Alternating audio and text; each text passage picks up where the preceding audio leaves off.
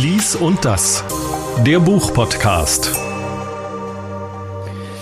Hallo, hallo, hallo, herzlich willkommen. Larissa, du bist in München. Genau, und du bist in Baden-Baden, lieber Christian. Hallo. Wir sind jetzt schon bei Folge 3 von Lies und das und wir wollen euch wieder ganz, ganz viele Bücher empfehlen. Besser gesagt, ich darf immer nicht empfehlen sagen, dann flippst du wieder aus. Wir, nein, nein, man darf empfehlen. Ich sage nur, man kann eigentlich keine man Bücher kann nicht empfehlen. Man kann nur Leute aber probieren.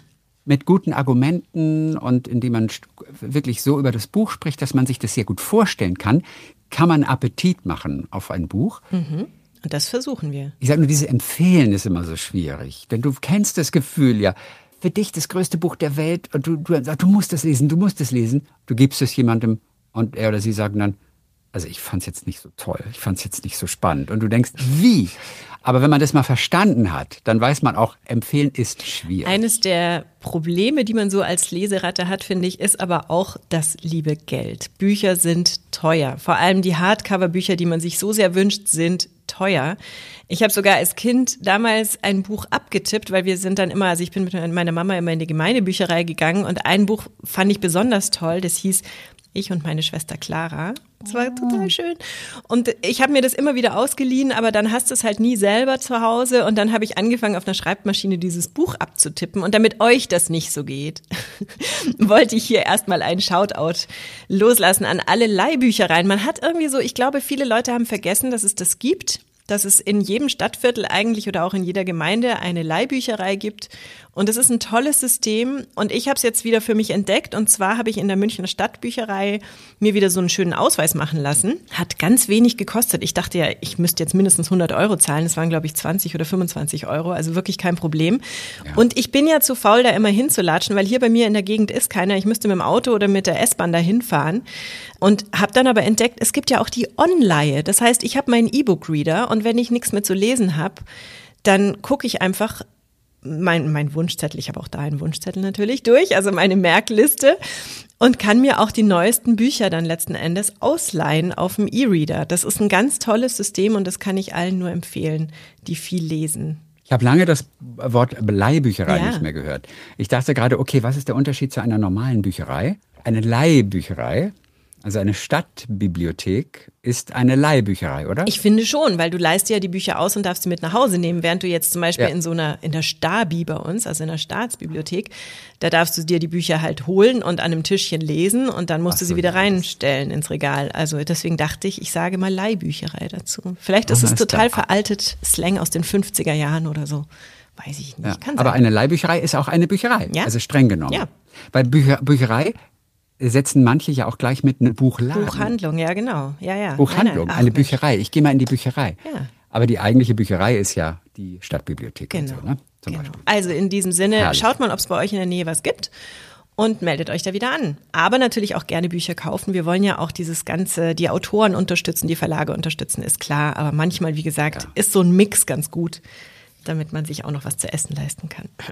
Wir fangen wieder an mit unseren ersten Sätzen. Du und ich, wir haben beide unsere großen Tipps heute wieder mit dabei. Bücher, die uns wirklich begeistert haben. Wir starten wie immer mit dem allerersten Satz. Wie lautet deiner? Meiner lautet, es war kaum zu glauben, wie frisch und saftig das Gemüse am Nachmittag aussah, ganz anders als zu meiner gewohnten Einkaufszeit spät am Abend. So lange müsste das Gemüse doch eigentlich halten, oder? Also bei dem Ganzen, was da drauf gesprüht wird. Es geht um Japan, so viel kann ich schon mal sagen. Vielleicht ist es da anders. Mein Satz ist ganz kurz. Mit einem Jahr sah ich genauso alt aus, wie ich war. Äh, äh, was? Mit einem Jahr sah ich genauso alt aus, wie ich war. Ist aber nicht Benjamin Button oder so. Es ist ein Buch, das mehrere Personen in meinem Kreis, Umkreis schon gelesen haben. Umkreis gibt es nicht in meinem Umfeld. Und alle sind begeistert. Alle sind Ja, begeistert. jetzt erzähl. Aber, aber, ja, ja, willst du jetzt schon? ja, komm. Also jetzt hast du uns so angespitzt, jetzt wollen wir wissen, worum es geht. Ja.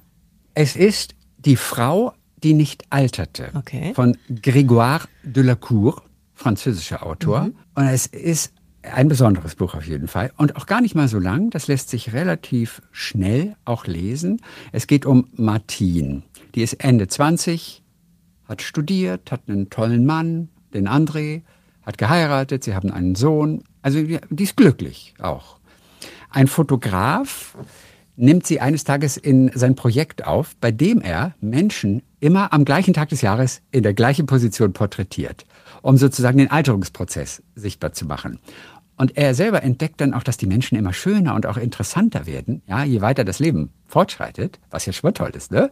So. Und nach dem dritten Porträt von Martin, da fällt ihm auf, dass sich ihr Gesicht überhaupt nicht verändert. Keine Falte dazugekommen, keine Alterungserscheinungen im Gesicht. Und sie, sie sieht auch mit 49 am Ende noch aus wie eine 30-Jährige. Während ihre Freundin mittlerweile die unterschiedlichsten Schönheitskorrekturen an sich vornehmen lassen. Sie hört also mit 30 auf zu altern. Mit 47 hatte ich noch immer keine Stirnfalten, keine Augenfalten, keine Lachfalten, kein graues Haar, keine Augenringe. Ich blieb 30 und verzweifelt. Und wer auch immer Angst hatte, alt zu werden, ja, nicht mehr so frisch und knackig auszusehen wie vor 20 Jahren, dem wird dieses Buch gut tun. Das ist total eindrucksvoll erzählt, was passiert, wenn alle anderen um dich herum altern und du jung bleibst. Wie du dich da fühlst, zu welchen Situationen das führt. Dinge, an die man nie denken würde. Und du denkst nach diesem Buch, ey, es ist so geil, älter zu werden. Und ja, man darf es auch sehen. Es ist also sehr bildreich auch beschrieben in einer wundervollen Sprache. Äh, sie muss zum Beispiel ein Leben ohne Mutter auch führen, weil die viel zu früh gestorben ist. Und da heißt es dann, ich vermisste Maman. Ihre Arme, ihr Atem hatte mich verwaist zurückgelassen. Mir fehlte jeder ihrer Poren, jedes Haar, jede Silbe, die sie, die sie mir nicht hatte schenken können. Genau wie Papa lief ich nur noch auf einem Bein. Alleine dieses Bild, weißt du, genau wie Papa lief ich nur noch auf einem Bein. Es ist wirklich toll. Anderer Satz noch, ich wusste um das Chaos, das sich anbahnte. Ich wusste um die Freude und die Fassungslosigkeit. Ich wusste um den Segen und den Fluch. Ja, denn das Ganze kann ein Fluch sein. Dein Sohn wird immer älter, du nicht. Was ist, wenn du mit dem dann später mal irgendwie so unterwegs bist? Es ist alles komisch und es hat so eine heilende Wirkung. Man versteht, warum es auch gut ist, dass wir älter werden. Ein wahnsinnig eindrucksvolles Buch. Eine wunderschön erzählte Geschichte. Soll ich dir meine zwei Assoziationen dazu sagen? Ja. Die erste war Vampire und die zweite war Highlander. Dies ist echt. Verstehst du, das ist echt. Das andere sind Fantasiegeschichten. Dies ist echt. Die Frau wird nicht älter. Aber es ist wesentlich mehr am echten Leben dran. Weißt du, es ist, es ist nicht so fantasiemäßig, sondern wie wäre das echt, wenn ich ab heute nicht mehr altern würde? Wie wäre das in zehn Jahren? Was gibt es da für Situationen? Über welchen Zeitraum erstreckt sich die Geschichte dann? Also ähm, das ist eine sehr gute Frage. Na schon, schon, die, die wird schon älter. Also wir reden schon von 20, 30, 40 Jahren. Ah, okay. Mhm. Gut. Es ist nicht schön. Ja. Grégoire, de la Cour. De la Cour. Schön. Die Frau, die nicht alterte. Und willst du alt werden, Christian? Ja, Macht nach dem Buch will ich Spaß? auf jeden Fall alt werden. Aber ich bin Ja? schon damals, das war in einem Parkhaus in Baden-Baden. Da war unten so in, so in einem dieser Glaskästen, wo die Werbeplakate aufgehängt werden. Da war so, ich glaube, es war so ein beleuchtetes Plakat. Und da war ein afrikanisches Kind und, und der Satz war irgendwie, und es ist wirklich 30 Jahre her, seien Sie froh, dass Sie alt werden dürfen oder sowas. Weißt du? Und den Satz habe ich seitdem nicht vergessen. Und denke immer dran. Nicht nur, wenn ich in dem Parkhaus bin, auch heute noch, wenn es um das Thema geht, denke ich an diesen Satz. Seien Sie froh, dass Sie alt werden. Da ist viel dran. Ich bin jetzt schon älter, als Freddie Mercury geworden ist, denke ich mir manchmal. Siehst du? Wann hast du das rausgefunden? Bei Instagram sind ja ganz, ganz viele Buchhändler und Buchhändlerinnen unterwegs und da ist mir aufgefallen, die Buchhandlung Straß, die ist mir immer wieder irgendwie in den Feed gespült worden und dann habe ich geguckt, wo ist denn diese Buchhandlung Straß und dachte mir, hoppla, die ist ja in Baden-Baden, wo auch der Christian sitzt. Alle sind Ja, da, mir. genau, die guten Leute sind in. Baden-Baden. Und wir haben jetzt am Telefon den Herrn Straß von der Buchhandlung Straß. Hallo. Guten Morgen. So, Herr Straß, der Josua. Der Josua Straß, der Larissa, das hat er mir gestern erzählt, nämlich schon, einen Rekord aufgestellt hat dieses Jahr. Wie viele Bücher gelesen? Gestern Abend das 214. Oh mein Gott, nein, 214. Ich habe es noch nicht mal auf 40 geschafft, glaube ich. Das ist ja irre, wie toll. Dein Leben besteht halt nicht nur aus Büchern, wie beim Josua Straß, aber 214, das ist schon wirklich krass. Und gestern Abend das letzte gelesen. Aber ist es das, was Sie uns heute vorstellen? Nein. Nein, das nicht. Okay. Welches war das gestern? Welches haben Sie noch gestern? Gestern Abend habe ich gelesen von Nilufar Karkiran Kosani, Terrafik. Das war sehr spannend, hat mich auch so inhaltlich ein bisschen an die an die Fatma Aydemir mit Jins, auch an Özdemir Vater mal erinnert. Also diese einfach, was es bedeutet, mit zwei Kulturen aufzuwachsen.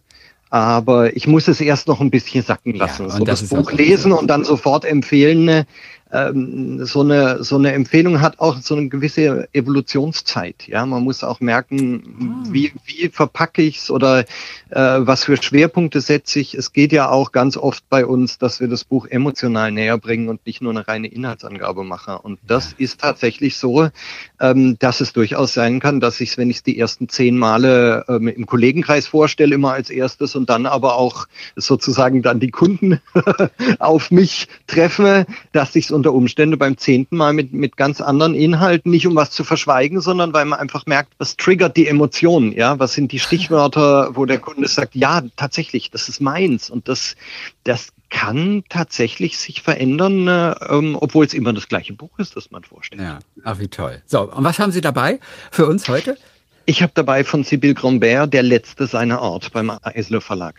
Der letzte seiner Art. Larissa, sagt dir das was? Es gibt leider mehrere Bücher, die so ähnlich heißen. Ähm, ich denke an die letzten ihrer Art, zum Beispiel von Douglas Adams. Douglas Adams genau, aber Iris. Ja, das war phänomenal. Das war toll. Aber das ist lange her. Genau. Ja. Aber Iris kenne ich noch nicht. Worum geht's denn da? Bei den letzten seiner Art geht es um einen jungen Zoologen. Es spielt im 19. Jahrhundert, der im Nordatlantik natürlich per Boot unterwegs ist und der einen verletzten Riesenalk zu sich ins Boot holt. Also ein flugunfähiger großer Vogel.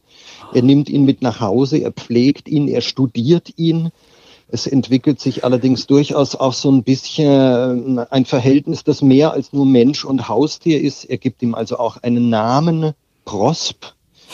Und äh, die beiden äh, ja finden zueinander, aber irgendwann äh, siegt letztlich die Vernunft in diesem jungen Zoologen und er sagt, dieses Tier muss zurück zu seinen Artgenossen. Er macht sich wieder auf die Reise, er setzt sich wieder ins Boot, er fährt an die Inseln, wo er Kolonien von diesen Riesenalken verzeichnet hat. Und er fährt einen nach der anderen dieser Kolonien an und immer stößt er sozusagen auf tote Einöden und es wird ihm schließlich klar, dass er sozusagen den letzten dieser Art bei sich und gepflegt hat und dass dieses Tier keine lebende Artgenossen mehr hat. Mhm. Und das ist ein ein unglaublich starkes Buch. Es ist tief berührend. Es hat heitere Szenen, also das ist jetzt nichts, was einen komplett fertig macht. Aber es zeigt einfach, äh, natürlich im 19. Jahrhundert hat man von Bestandsschutz und roten Listen keine Ahnung gehabt. Wir wissen es ja am Dodo, der ist ja das beliebteste Beispiel. Der ist ja schon sprichwörtlich mit seinem Aussterben aber es zeigt einfach, dass es eben keinen Planeten B gibt und dass unsere Verantwortung gerade der Natur und gerade Tieren gegenüber, die wir doch eigentlich so lieben, längst nicht ausgeprägt genug ist. Ach, gab es die Vögel wirklich? ja, alten? natürlich. Ja, ja, ja. Ich hatte davon ja, noch nie gehört. Ja, das ist ja gerade das Tolle. Sie kennen das Buch nicht, Sie können den Vogel nicht, aber genau das sollen Bücher ja mit uns machen. Sie sollen uns was zeigen, was wir noch nicht wissen und sie sollen uns, ja. sie sollen uns berühren und sensibilisieren und sie sollen uns im Idealfall vielleicht ein kleines bisschen anders aus dem Buch rauskommen lassen, als wir reingegangen sind. Klingt super. Wenn Sie sagen, Sie haben so viele Bücher jetzt in einem Jahr gelesen, an wie viele von denen erinnern Sie sich so wie an dieses Buch jetzt hier zum Beispiel, also so detailreich? An fast alle. Echt? Oh, echt? Wie, wie geht das? Naja, es ist ja mein, es ist mein Job. Erstens spreche ich ganz oft mit Kunden drüber. Ja, ja, ja, ich spreche mit meinen Kolleginnen drüber. Wir haben auch Vorstellungen, was weiß ich, wir sind fürs Regierungspräsidium unterwegs, wir halten Vorträge, in Benefits-Clubs. Wir, ähm, wir sind wirklich aktiv. Wir schreiben Kritiken drüber. Wir ich empfehle sie meinem Bücherwurm auf Instagram. Also im Gegensatz zu, zu Lesern, die einfach für sich lesen, sind wir Buchhändler ja in einer anderen Kategorie. Wir sprechen ja über Bücher. Mhm. Und wenn ich über was spreche, dann bleibt es natürlich auch ganz anders bei mir im Kopf. Und natürlich ist es bei, das wird jetzt, glaube ich, tatsächlich ein Jahresschnitt von 18 Büchern im Monat. Das ist schon sehr viel. Mhm. Also das, da überrasche ich mich manchmal selber. Andererseits muss man sagen, vielleicht sollte man seine Freizeit auch ein bisschen ausgeglichener einteilen. Aber ähm, gerade der Buchhandel lebt ja davon, dass er authentisch ist. Mhm. Oder er sollte davon leben, dass er authentisch ist. Und dass einfach wir eben nicht nur Inhaltsangaben, sondern auch emotionale äh, Qualitäten eines Buches beschreiben können. Und da komme ich um die Lektüre einfach nicht drum rum. Und da komme ich äh, natürlich auch nicht äh, um die gesamte Lektüre rum weil es mir in Büchern ja immer wieder auch passiert, dass es Szenen gibt, die ein Buch komplett kippen lassen oder die einen plötzlich äh, abstürzen lassen oder die einen plötzlich in eine ganz andere emotionale Richtung über, über einen gewissen Abschnitt hinwegnehmen. Und wenn ich das dann im falschen Kontext empfehle, dann haut es mir natürlich um die Ohren. Also äh, Lesen im Buchhandel ist halt auch immer Freizeit, ja. Ist ja nicht so, wenn niemand im Laden ist, dass man sagt, oh komm, jetzt schmöker ich mal ein bisschen. sondern tatsächlich, das ist Zusatzarbeit nach Feierabend. Brechen Sie Bücher auch ab? Ja. Ha. Aber selten. Wirklich? Aber Ganz selten. selten. Also ich breche sie, ja, weil ich meine, ich bin ja nicht, ich bin ja nicht das Maß aller Dinge. Wenn mir ein Buch nicht gefällt, heißt es ja nicht, dass ich es nicht empfehlen kann, wenn ich weiß, dass meine Kundschaft dass da Menschen diesen Lesegeschmack haben. Mhm. Also natürlich ist es so, dass ich einen kitschigen Liebesroman nicht unbedingt, oh meine Güte, das ist ja das Beste, was ich je gelesen habe. Äh, aber es kommen ja dann auch Kunden, die sagen, sie möchten sowas oder sie möchten unmenschlich blutige Thriller. Das ist auch nicht meine Lieblingslektüre, aber ich kann mich dem ja auch nicht verweigern. Ich breche Bücher ab, wenn äh, ich an drei Abenden hintereinander drüber einschlafe. Und ich breche Bücher ab, wenn sie Inhalte vertreten, hinter denen ich persönlich überhaupt nicht stehe. Okay. Wie weit lesen Sie? Äh, ich glaube, Larissa und ich, wir haben immer so die Grenze bis Seite 50. Genau. haben Sie das auch? Nein. 100 Seiten. Manche Bücher brauchen 100 Seiten. Definitiv. Und die meisten Bücher haben ja nur 300. Also mein Schnitt ist 330 Seiten pro Buch. Man kann ja heute mit Excel-Tabellen die tollsten Sachen machen und unter anderem auch schauen, wie, was der Durchschnitt ist. Und tatsächlich liegt der Jahresdurchschnitt unabhängig davon, was ich lese, fast immer so bei 330, 340 Seiten pro Buch. Und das ist einfach auch so ein Standardmaß im Buchhandel. Mhm. Und das sind immer locker so 200 Seiten pro Tag, ne? Also ja, ja. Ja, ja, ja. Also ja, bei 212 ja, Büchern oder 214 mhm. auf ja, 365 also Tage. Das ist jetzt die, die 70.000 Seiten Grenze ist Ende November geknackt worden. Herr Straß, ganz herzlichen Dank für Ihren Buchtipp und äh, wir, wir freuen uns auf demnächst auf weitere Tipps bin zu jeglicher Schandtat bereit. Und Herr Straß, jetzt gehen Sie erstmal ins Kino, okay? Kino ist auch super, ja. Und auch mal die frische Luft. Nur. Ich, ich gehe auch joggen. Okay. Ähm, also da bleibt schon noch was, keine Sorge. Aber natürlich Aber nur mit Hörbuch auf dem Ohr, ne? Der Schwerpunkt ist klar. Mm, nee, nee, wenn ich in der Natur bin, bin ich in der Natur. Im Kino ist, ist Hörbuch auch doof. Alles Gute und vielen Dank. Alles Gute ebenfalls. Tschüss. Tschüss. Tschüssi. Wir haben natürlich wieder einen Gast eingeladen und zwar ist diesmal Daniel Kehlmann bei uns, Bestsellerautor, zugeschaltet aus Berlin. Hallo Daniel. Hallo. Einer unserer renommiertesten, international auch erfolgreichsten Schriftsteller, der ja auch gerne historische Stoffe macht, die Vermessung der Welt. Hast du es gelesen damals, Larissa? Oh ja, absolut. In Göttingen oh ja. habe ich es gelesen. Ich weiß sogar noch wo, siehst du? Dann haben wir äh, Ruhm, hatten wir Till, haben wir gehabt. Und jetzt geht es in dem ganz neuen Roman, in Lichtspiel, geht es um Georg Wilhelm Papst, einer der bedeutendsten Filmregisseure der Weimarer Republik. Der ist in den 30er Jahren nach Hollywood gegangen und dann aber zurückgekommen ins nationalsozialistische Deutschland. Und äh, Daniel, zunächst mal, du hast diesen Roman, neben deiner Frau, hast du Thomas Bürgenthal gewidmet. Das ist ein Jurist, Völkerrechtler, Holocaust-Überlebender. Ja. Warum? Ich kannte ihn ziemlich gut. Äh, meine Frau hat vor vielen Jahren schon am Internationalen äh, Gerichtshof für ihn gearbeitet. Und äh, daher kannte ich ihn, also weil sie immer mit ihm in Verbindung geblieben ist. Und äh, ich habe ihn auch, wir haben ihn gemeinsam oft besucht in Amerika, wo wir ja eine Zeit lang gewohnt haben. Und er äh, lebte in Washington, wir in New York. Das ist also nicht so weit kannte noch andere Auschwitz-Überlebende, aber ihn am besten und er hatte so eine klare überwältigend direkte, deutliche Art davon zu erzählen. Das hat mich natürlich tief geprägt.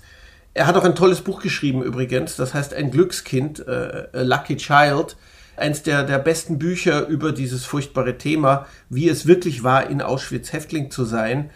der konkrete Grund, warum ich ihm nun dieses Buch gewidmet habe, er hat nie Bücher über das Dritte Reich lesen wollen. Er fand, er musste es ja nicht lesen, er hat es ja erlebt. Und es hat ihn dann schon sehr äh, aufgeregt und, äh, und belastet, darüber zu lesen. Anfang dieses Jahres war meine Frau, hat ihn in Florida besucht, wo er in einem Retirement Home dann gelebt hat mit seiner Frau Peggy. Er war fast 90 schon. Und sie hatte eben ein Buch dabei als Ausdruck, ja. ausgedrucktes Manuskript. Und äh, er hat gesagt, er will das lesen. Und sie sagte, ja, aber du willst doch nie was über das Dritte Reich lesen. Er hat gesagt, jetzt bin ich soweit mit 90. Und dann hat sie es ihm dagelassen und äh, er hat sich aber nicht gemeldet mehr. Ich habe ich hab da natürlich bange gewartet, weil seine Rückmeldung wäre mir natürlich besonders wichtig gewesen. Und die traurige Wahrheit war, äh, er hat sich deswegen nicht gemeldet, weil er kurz danach gestorben ist. Und deswegen habe ich ihm das Buch gewidmet. Der Papst war ja auch ein ganz großer in Sachen Stummfilm zunächst einmal. Larissa, wann hast du deinen letzten Stummfilm gesehen? Oh je, oh je, oh je, das ist schon sehr lange her. Filme ohne Ton schon öfter, aber richtige Stummfilme, das ist, glaube ich, wirklich sehr lange ich her. Ich bin gar nicht sicher. Ich habe noch nie einen gelesen. Ein Stumm, äh, gelesen mhm. wollte ich gerade sagen. Ich habe einen Stummfilm glaube ich, vermutlich noch nie gesehen. Doch, die Charlie Chaplin-Sachen und so hast du doch sicher gesehen. Ja, du hast völlig recht. Dick und doof, Charlie Chaplin. Ab, ab, ab, Dick und doof gibt es aber einige auch auf Deutsch. Die sind auch sehr lustig. Also, aber das nur nebenbei. Also die haben ja den Tonfilm und die Übergang zum Tonfilm gut, gut geschafft. Also man muss sich schon ein bisschen bemühen, weil man das nicht so gewöhnt ist. Also dem Teil des Gehirns, der Dialog verarbeitet, dem ist dann tendenziell immer ein bisschen langweilig, äh, während, während man einen, einen Stummfilm sieht. Äh, also es ist, es ist ganz komisches Gefühl, weil man ist sehr, sehr gespannt und trotzdem gähnt man dauernd und, und, und ist ein bisschen auch trotzdem gelangweilt, weil sozusagen ein Teil des Gehirns nicht beschäftigt wird, der dabei erwartet, hier beschäftigt zu werden. Man muss akzeptieren, dass das ein bisschen wie Musik ist.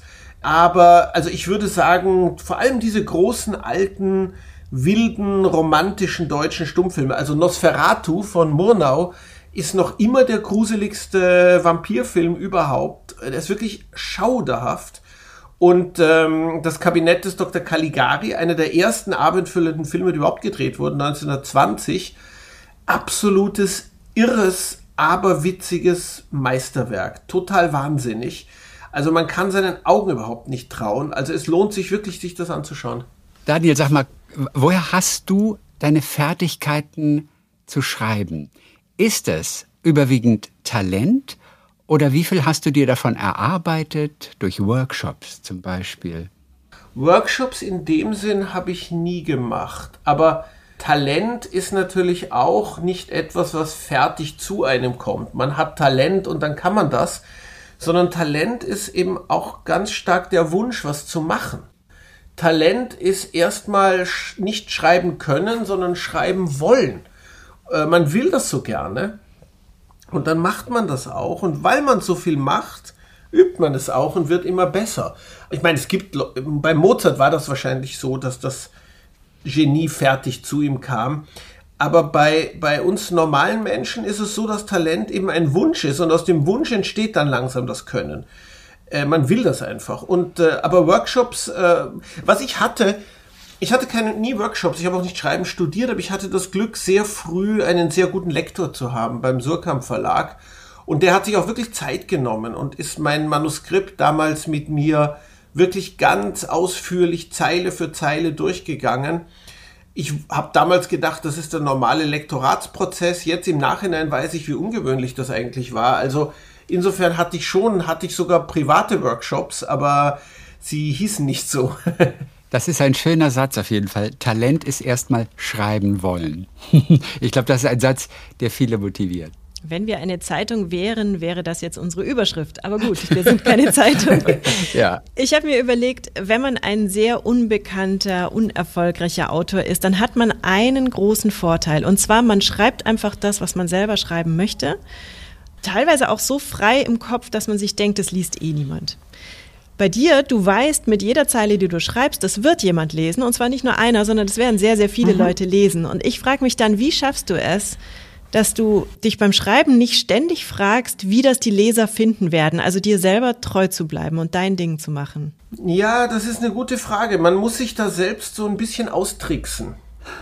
Man muss selber doch irgendwie wieder zu diesem Anfängergefühl, Anfängergeist zurückkommen.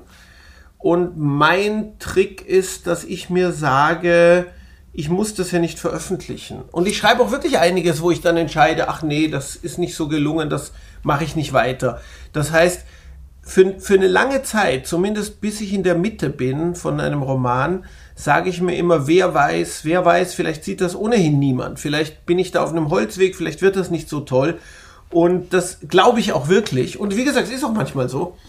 Und das ist eben auch so eine Art, das wieder in sich herzustellen, dieses, vielleicht wird das niemand lesen. Es ist nicht so, äh, es geht nicht so auf Leben und Tod. Es ist nicht so, dass jedes Wort, das ich hier schreibe, werden, werden tausende Menschen sehen, sondern nein, es wird vielleicht trotzdem niemand sehen. Also man muss sich das ein bisschen erhalten, diese Unbefangenheit, die man beim ersten Buch hatte, und man muss da Techniken und Tricks für finden.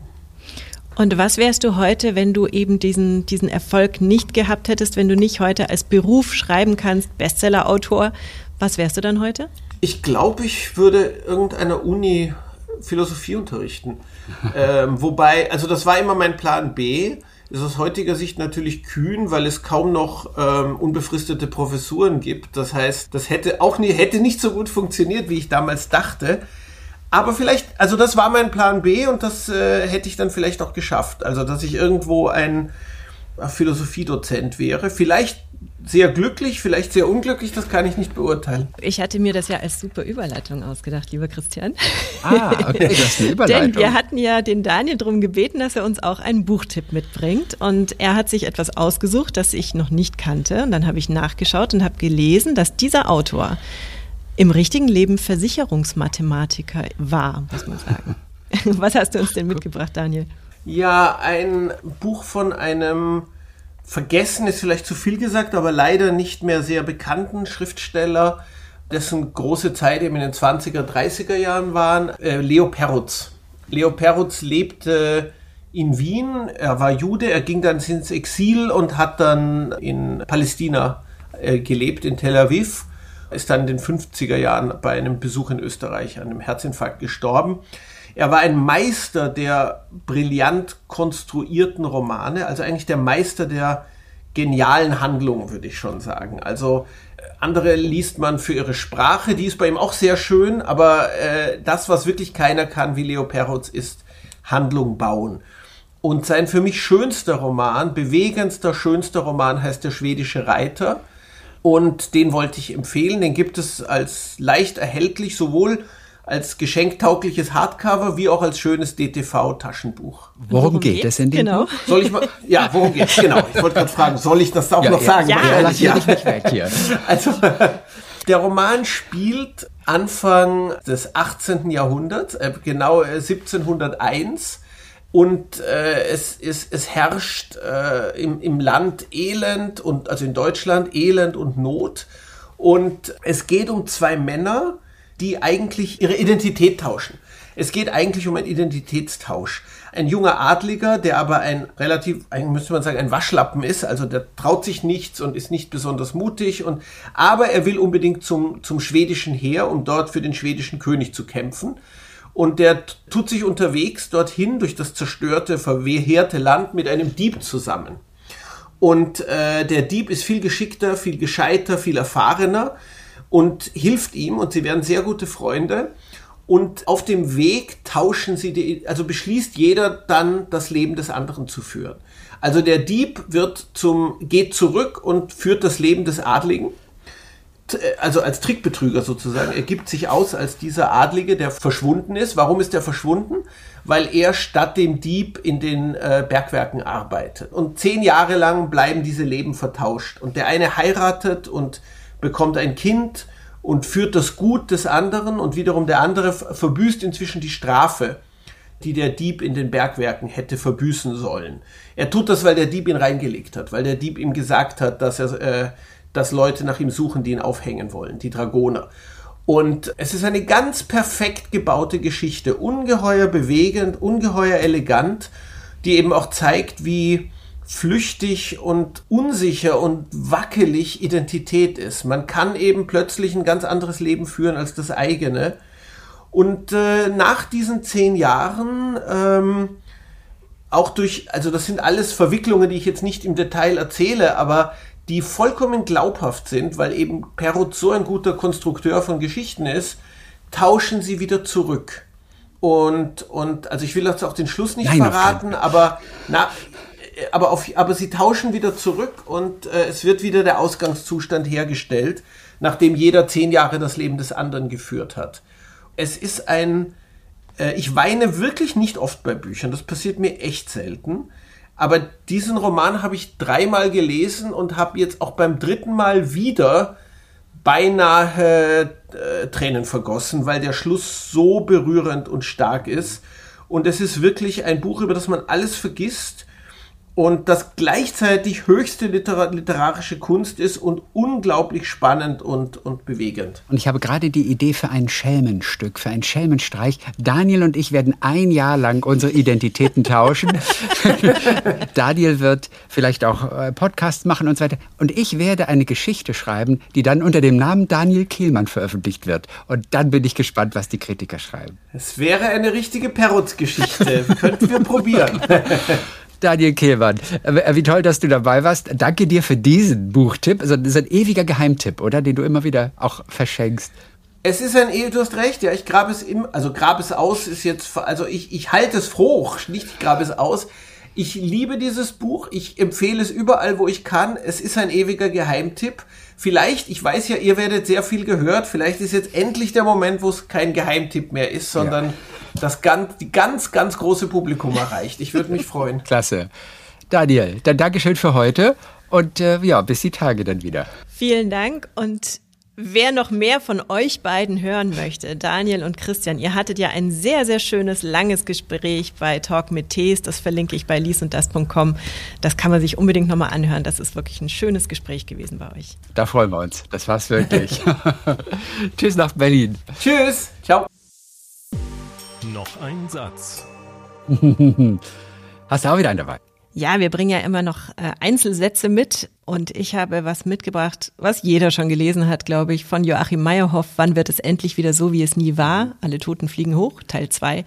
Übrigens, ähm, ich habe die total gerne gelesen, diese Bücher, und habe dann erst festgestellt, dass es mittlerweile noch viel mehr gibt. Also irgendwie habe ich mittendrin aufgehört, diese Serie zu lesen, in der es ja um sein eigenes Leben geht. Ja. Und jetzt mittlerweile, glaube ich, gibt's sechs Bände oder so. Und ich habe, glaube ich, beim dritten gedacht, das war der letzte. Also wieder was für die Liste. Aber egal. Also der Satz ist, die Arbeitsteilung meiner Eltern war stets dieselbe. Mein Vater schmiedete Pläne und meine Mutter schuftete. Finde ich sehr schön. Und ich habe aber noch einen zweiten mitgebracht. Kein Regen, keine Sonne, kein Wind. Nicht kalt, nicht warm, einfach nur norddeutsches Breiwetter.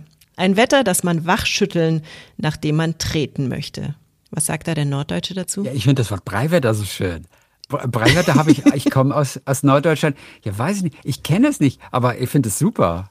Brei, Breiwetter. Ich finde, wir haben auch hier jetzt gerade so, so, so im Herbst, weißt du, so Dezember, Januar, Anfang Februar, es ist alles so breiig da draußen, ein grauer Brei. Ja, ja. Nicht mal so ein schöner, Grau, heller. Kartoffelbrei. Genau. Und ich finde, das ist auch Breiwetter. Ach, genau. herrlich.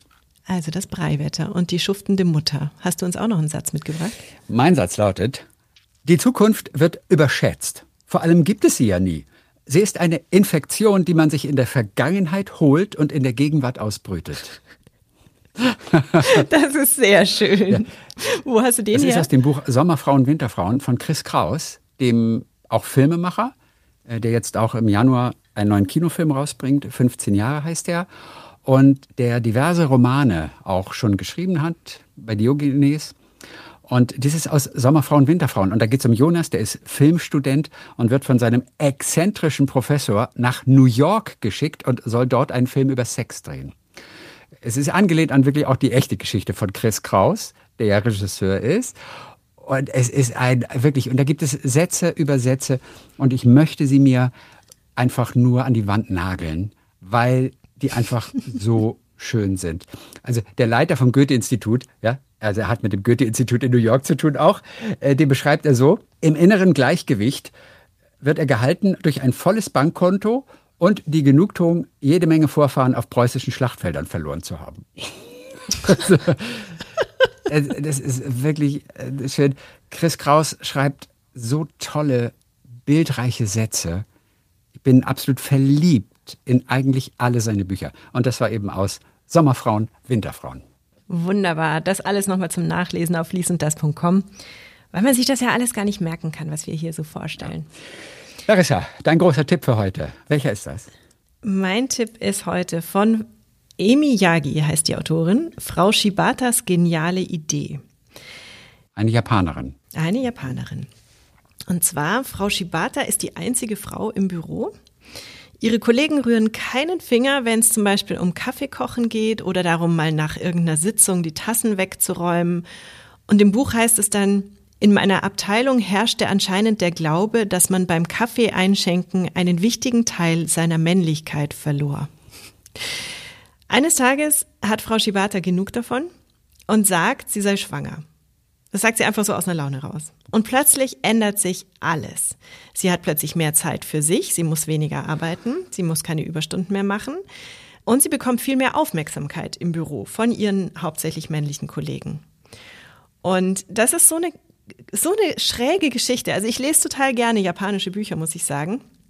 Aber ich glaube, man merkt immer an der Übersetzung, dass die japanische Kultur und auch die Sprache von unserer so weit entfernt sind. Also ich, ich würde mir so wünschen, dass ich das mal im Original lesen könnte. Weißt du, das ist so, so anders einfach. Das wirkt oft sehr, sehr sachlich auf mich. Ja. fast schon unemotional. Die Sätze sind ganz kurz und zackig, ohne Ausschmückungen. Aber man lernt halt auch viel über die Kultur. Also es ist wirklich so ganz, ganz fremd. Und dann eben diese, dieser Gedanke, den sie da hat, dass sie einfach sagt, sie sei schwanger und man eben auch so ein bisschen mitkriegt, wie die japanische Arbeitskultur ist, wie es da in so einem Büro zugeht. Und zwei Sachen hatte ich mir noch ähm, notiert, eben zur Kultur, die da erwähnt wird. Zum Beispiel geht es um eine Otohime. Und ich wusste nicht, was das ist. Und es ist eigentlich, habe ich dann geguckt, eine mythische Wasserprinzessin. Es ist aber auch ein Gerät, das Wassergeräusche macht, um andere Geräusche auf der Toilette zu übertönen. Ah, das heißt, dadurch, dass es da natürlich darum geht, dass man auch irgendwie, wie soll ich sagen, sehr vorsichtig sein möchte und sich anderen nicht aufdrängen möchte, will man auf der Toilette möglichst leise sein und da das halt nicht immer möglich ist, haben viele Leute einfach immer die Klospülung gedrückt, während sie da selber etwas gemacht haben, damit man nichts hört. Und das hat natürlich einen wahnsinnigen Wasserverbrauch zur Folge gehabt und deswegen wurde diese Otohime empfunden, also ein Gerät, das dann diese Geräusche einfach macht, ohne dass Wasser fließt, dass man dann also wirklich ganz nett aufs Klo gehen kann ohne Geräusche. Ja, die haben sowieso die tollsten Toiletten mit, mit Wasser aus ja, Einrichtungen und genau. Musik und klassische Musik und was ja, ja, genau. damit man bloß Fast wie eine Autowaschanlage. Ottohime. Und das zweite war, dann kommt diese Frau Shibata nach Hause und macht sich im Buch ein Abendessen, nur für sich alleine. Und das wird jetzt so beschrieben, und da wirst du jetzt wirklich wahrscheinlich Hunger kriegen. In salzig süßer Brühe gekochte Scholle, Salat mit frittierten Tofustreifen und jungen Erbsensprossen, Miso-Suppe mit Lotuswurzel und Lauch, dazu Gemüsereis. Und da frag ich dich jetzt, was isst denn du so, wenn du abends mal alleine zu Hause bist? Machst du dir dann auch so ein Menü? Genau das. Schon, oder? Ja klar, Salat, Fisch. Die essen ja ohnehin immer so gesund. Finde ich total irre. Ja, aber da stehst du ja Stunden in der Küche, bevor du erstmal was essen kannst. Das ist, also ich schäme mich jetzt gerade für unsere Tiefkühlpizzenkultur. Aber vielleicht. Oder war bei der Aufzählung auch Erdnussbutter-Sandwich dabei? Äh, ja, ja, natürlich, ja, ja, klar. Das ist ja dabei, das, ne? das, Stammessen der Japaner, genau. Ja. Also mein Fazit, ich mochte das Buch wegen seiner irren Grundidee und den Einblicken in die japanische Gesellschaft. Was ich nicht mochte, ich muss immer dazu sagen, was ich nicht mochte, ist der Schluss. Ich verrate ihn jetzt natürlich nicht, Danke. aber er hat mich ratlos zurückgelassen. Und wenn jemand von euch das Buch gelesen hat, dann würde ich gerne mit euch darüber diskutieren, was, was dieser Schluss mit euch gemacht hat. Also gerne ab in die Kommentare, liesunddas.com. Ja, weil, also ich finde es aber oft bei Büchern so, dass ich dann das Buch super finde und am Schluss denke ich mir so, was? Das war's jetzt? Irgendwie? Weißt ja, das so? ist schade. Aber es reicht trotzdem. Ja. Für eine Empfehlung. Also ich meine, du hast dieses ja. Buch heute mitgebracht, ja, weil du es richtig cool findest. Ja, ich habe es in einem Tag durchgelesen und fand's, ich fand die Idee einfach super und wie sie da beschrieben wurde und eben das japanische Leben so ein bisschen näher gebracht zu bekommen. Ich habe es sehr gerne gelesen. Frau Shibata. Frau Shibatas geniale Idee. Genau. Von Emi Yagi. Ich mag den Namen schon. Der hat so Musik. Und noch ein Gedicht.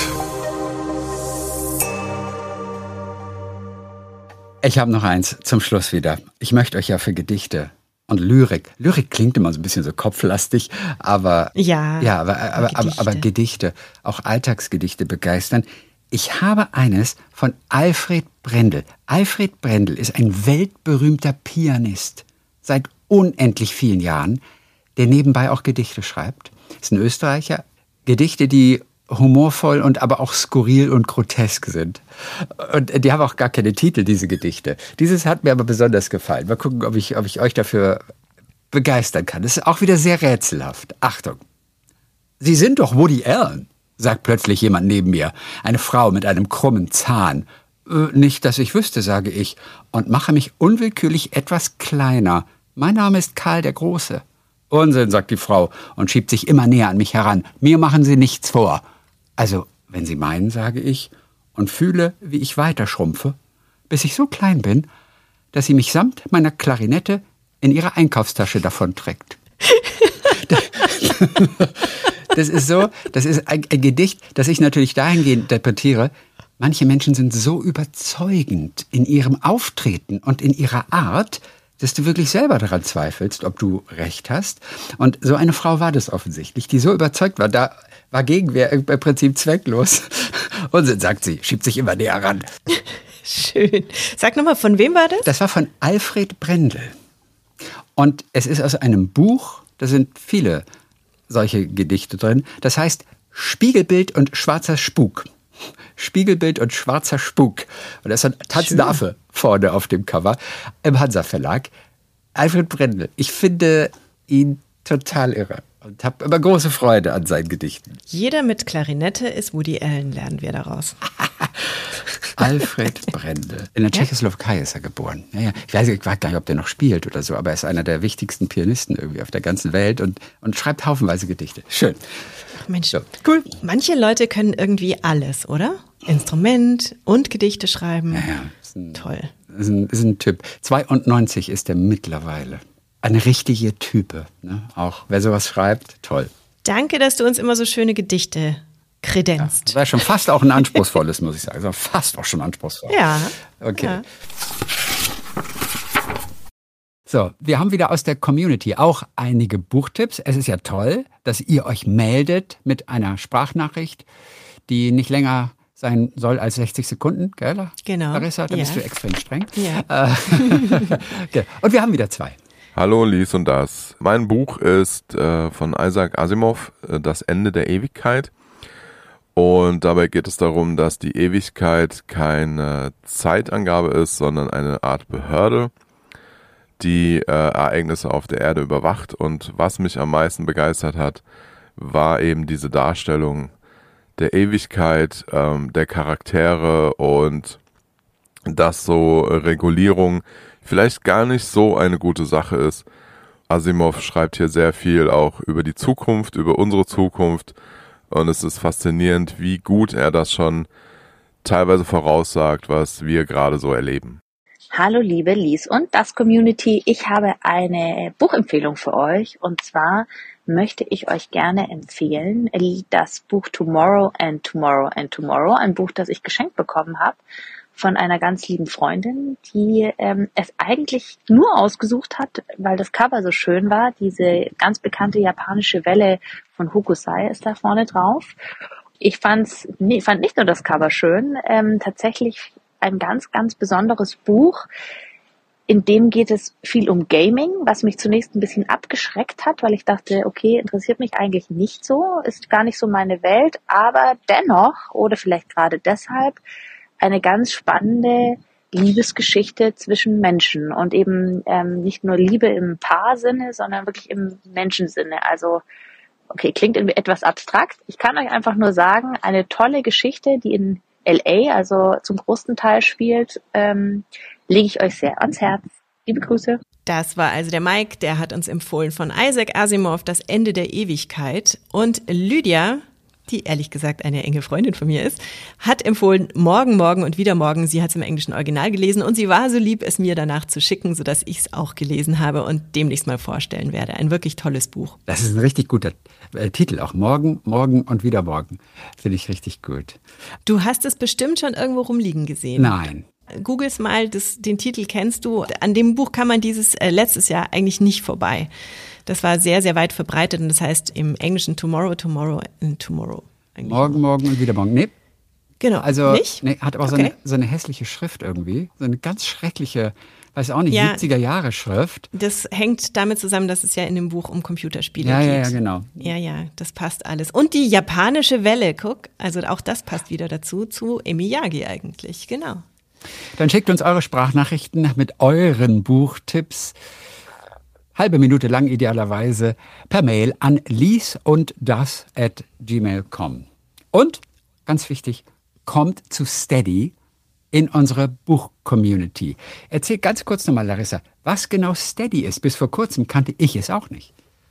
Also dann habe ich zu dir gesagt, Steady ist wie Patreon und ich glaube, dann gucktest du ähnlich ratlos. Nee, Patreon kannte ich. Patreon ja, kennst Patreon du. ich Steady ist eigentlich so das deutsche Patreon. Das heißt, man kann als Community, also als zum Beispiel in diesem Fall als Hörer oder Hörerin, uns unterstützen auf dieser Community-Seite, ähm, kriegt da dann einen anderen Podcast-Feed, als die anderen ihn haben, weil man dann die ungekürzten Versionen kriegt von unseren Aufnahmen.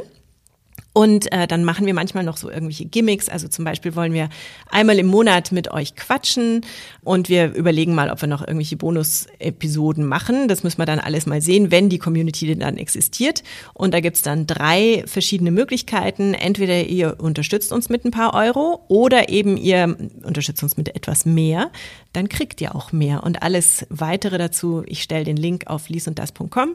Dann könnt ihr das mal euch angucken und nachlesen. Bitte lest ganz viel in der Zwischenzeit, so wie wir das auch versuchen. und dann hören wir uns alle wieder in 14 Tagen. Bis dahin. Tschüss.